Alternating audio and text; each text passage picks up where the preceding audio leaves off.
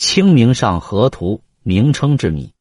清明上河图为什么以清明命名？历来有不同的解说。一说是描绘汴京开封城清明时节的景象；一说清明是汴京的街坊名，图绘汴京清明方道虹桥汴河西岸的景象；一说清明是中国传统社会中常用的作为太平盛世的称颂之词。那么？到底作何解呢？《清明上河图》全图可分三个段落。首先是汴京郊外的景物：薄雾疏林，杨柳新绿，菜园阡陌，茅檐低伏，商队旅人穿梭往来。中段描绘汴河两岸的繁忙景象：大河上下，货船往返，拱桥飞虹，行人如织，道路之中商贩云集。后段是市区街景的写真，城楼高耸，酒肆茶坊，店铺稠密，车水马龙，各行各业，生意兴隆。仔细品味，图中三教九流无所不包，个个神形兼备，极富情趣。整部作品长而不冗，繁而不乱，严密紧凑，一气呵成。尤其是画中虹桥一段。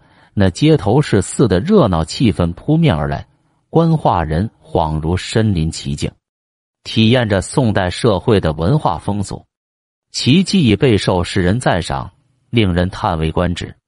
北京故宫的《清明上河图》并不见徽宗授金体《清明上河图》的题签，所以“清明”一词最早见于金代大定二十六年（一千一百八十六）张柱的题跋，张柱引。像是评论图画记称，张择端作有《清明上河图》和《西湖征标图》，于是其图名便确定下来。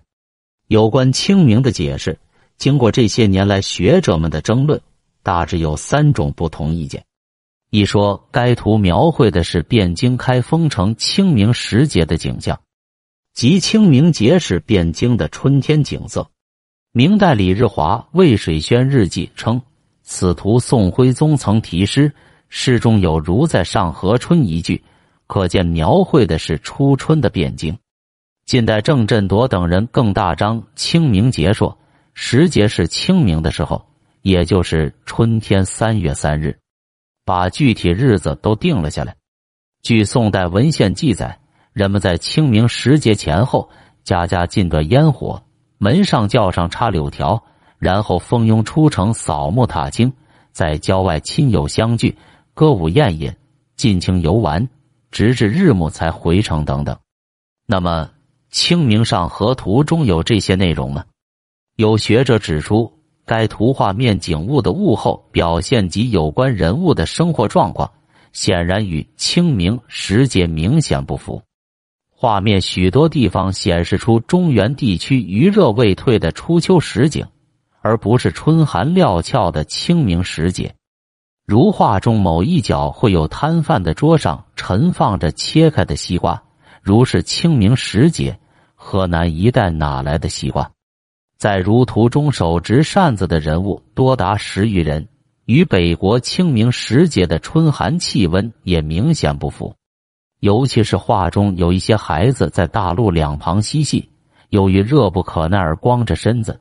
非常活泼和自然，如在清明时节，孩子们裸着身子是会冻着的。图某一角的农家短篱内，长着果实像茄子一类的作物，似有秋熟的迹象。赵太成家门口的垂柳已经枝叶茂盛，也非初春的杨柳。途中商店林立，各种店铺门前差不多都顾客盈门，颇为热闹。唯独纸马店前门庭冷落。没有什么顾客光顾，看不到清明时分当地上坟祭祖风俗的影子。而临河的一家酒店，在条子旗上写着“新酒”二字，这是告诉人们当时是中秋时节。总之，作者如要利益表现清明节这个主题，是不会如此处理画面的。也有学者进行了反驳，指出关于用扇子的节令。开封在清明前后用不着，而中秋时分也基本上不用了。从社会风俗上考察，当时有博扇子者最多。以下之耳尽也的情况，就是在清明时节，人们以扇子为赌博之利物，用以推销扇子。再看西瓜，图中的块状物并非西瓜。北宋以前，中原人不熟悉西瓜，也不曾种植西瓜。新酒问题，《东京梦华录》说，中秋节前，诸店皆卖新酒，而画中的几处酒店，只有一处旗子上写“新酒”。况且一年四季均可造酒，所以酒店随时可卖新酒，也可卖陈酒。最明显的是，图中一百七十多棵树木，其中柳树都是细叶嫩芽，其他树木则是光秃秃的，正是清明前后的情景。如中秋前后，所有树木都枝叶繁茂，绝不会是光秃秃的样子。途中郊外的路上。两位老者骑着毛驴，头戴风帽，与少数赤膊小孩恰成对比，说明老人尚觉春寒未尽，正是清明时节。总之，从画面景物看，该图所绘并非中秋时节，应是清明时节。当然，不一定非在三月三日。上河之上，按宋人的习惯，指到或去的意思。上河就是到汴河去。清明时节，东京人上河去观赏汴河及两岸风光，便衢春望曹州数十里，形势非常壮观，是有一定特别意义的。张择端的风俗画选择这个时节画的题款用这个命名，应该也是独具匠心的。一说清明是汴京的街坊名，即以地名为化名。当时汴京内外城及郊区。共划分一百三十余方，而外城东郊区共分三方，其第一方就是清明方。图中所绘是汴京清明方到虹桥汴河西岸的这一段上河的景色，所以就以此街坊名为化名。持不同意见者认为，现存该画的起点是汴京郊外小道，并非是什么街坊。据《清明上河图记》有关题跋所载。原先那幅有徽宗御笔题签且加盖玉玺的真迹，所绘内容幅度很大，系从汴河东水门外十余里的荒郊开始，一直画到城中宫苑，而不只是清明方到虹桥汴河西岸这点距离。清明坊不过是一个极小的地名，画家此作品是呈现给皇帝的重要礼品。不应选此小地名作为一幅画面如此宏大的作品的名字。还有学者指出，从《东京梦华录》诸书上反映，人们习惯上以多用街巷名来称呼某个地区或某建筑物所在地，而不是用街坊名。这一点张择端应该清楚。所以，如用清明方来命名此画，不说东京以外的人不明白其含义。就是东京城内的人也未必都能知晓，更何况此画所绘东京市容究竟属于哪个部位，争论分歧也很大。如有人认为是位于东京新城东水门内外道就城里东南部，有人认为全是东水门外的虹桥上下一带，也有认为应位于旧城东角子门内外，或笼统认为是汴京城郊的汴河到城内街市。其实。不管它反映的东京市容有多逼真，既然是艺术品，就必然有虚实、有夸张。所以称此画面如此恢宏的作品，主要在画某一街坊的说法本身就难以成立。一说清明是中国传统社会中常用的作为太平盛世的称颂之词。诗大雅大明曰：“四法大商，会朝清明。”毛传不重朝而天下清明，《后汉书·班固传》有谓：“故姓德生于清明之时。”可见清明本意在于指统治的平顺，往往称颂盛世。张择端初会此话于北宋徽宗宣和年间，当时社会虽然危机四伏，处于动乱前夕，但表面上依然歌舞升平，京城繁华，宫廷内外。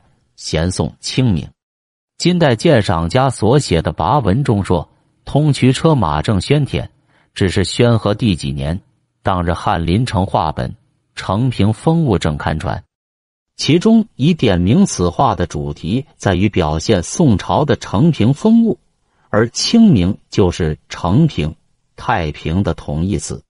此画龙点睛之名称，自然也获得徽宗的赞赏。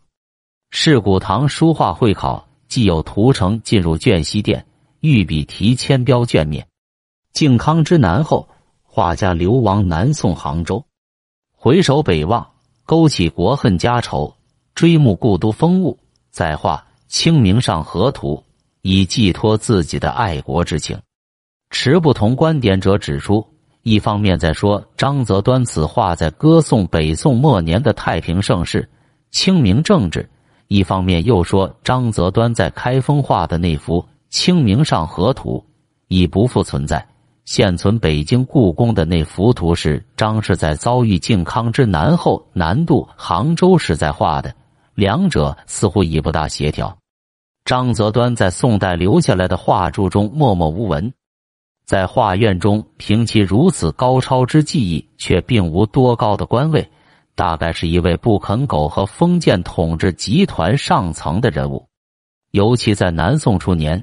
正当抗金派批判蔡京等六贼把北宋政治搞得一塌糊涂，从而招致国破家亡之时，一位有爱国心的画家会再把那时的状况当成太平盛世去歌梵吗？